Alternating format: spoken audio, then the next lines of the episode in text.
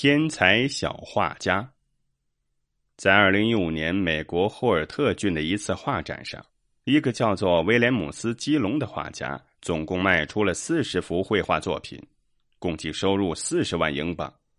画展上，当前来参观的人啧啧称赞这些画太美了，颜色运用的如此巧妙时，鲜有人知道展厅台阶上。那个安静的坐在爸爸身边的十二岁小男孩，就是这些画作的主人。早在六年前，他就有了“小莫奈”之称，靠出售自己的画成为闻名全球的百万富翁。但当人们回顾他成名的这六年时间，发现如果不是父母保护好他的天赋与心性，也许基隆的才华早在揠苗助长中夭折。基隆的生活与大多数同龄男孩无异，热爱踢足球、游泳、骑自行车等运动。二零零八年五月，全家人一起到风景秀丽的康沃尔郡度假。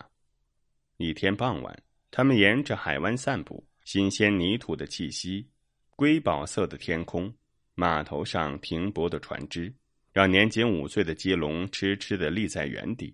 等他醒过神来。第一句话就是要求身边的父母：“我想要画板和蜡笔。”父母米歇尔与父亲基斯笑了笑，但一如既往的，因为不想打击孩子的积极性而满足了他。没想到这次满足竟成就了一个天才小画家。第二天一早，基隆就不见了踪影，全家人都以为他去看电视了。两个小时后，他兴高采烈的抱着画板出现。父母惊讶的发现，他手里的画板上已经画着天空、大海和船舶。基隆第一次作画，跟其他五六岁的孩子没有什么区别，笔触很稚嫩，但他萌发出绘画的想象来自原始冲动。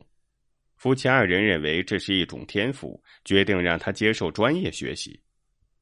但基斯与米歇尔从不会让孩子巩固练习。他们觉得技巧远不如一颗纯粹而充满热情的心重要。他们做的最多的是让儿子无拘无束的生活。接龙可以穿着睡衣乱跑，每次外出路过一条小溪或者一座教堂，都会停下车来让孩子尽情欣赏。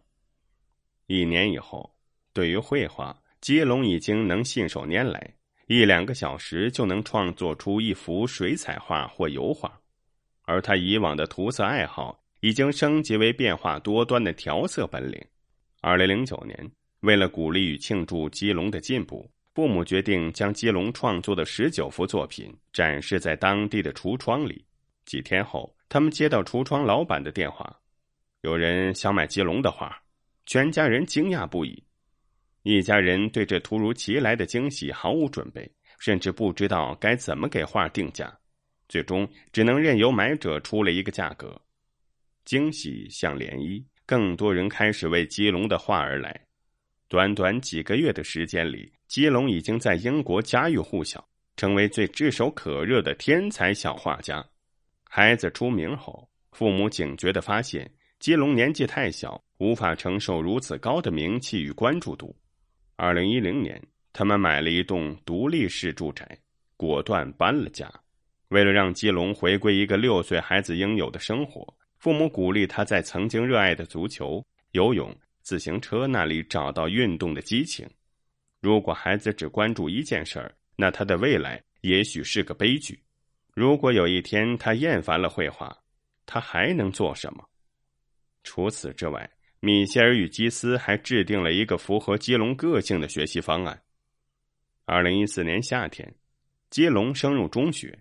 在一次学校的晚宴上，老师对米歇尔说：“他渴望户外的天地，他会疯狂的踢足球，也会凝视大雁飞过留下的痕迹。”听了此话，夫妻俩做了一个重大决定，让基隆离开学校，在家接受教育。从此，基隆的文化课程由米歇尔负责，并特地请到一位退休校长进行学业监督。课余时间。基隆全部用来享受大自然，与小伙伴们玩耍和绘画。如今，基隆的绘画技艺不断精进，他十分享受自己的画在世界各地展览的骄傲，因为能充分沉浸在创作的乐趣中，他其实并不清楚父母为了自己做了什么。可所有知道基隆故事的人都敬佩这对夫妻的决断。天才也许诞生在一秒间，但他成长中的每一个环节，也许时时刻刻都会受到父母和外界揠苗助长的影响。而让天才泯于众人的，正是这些原因。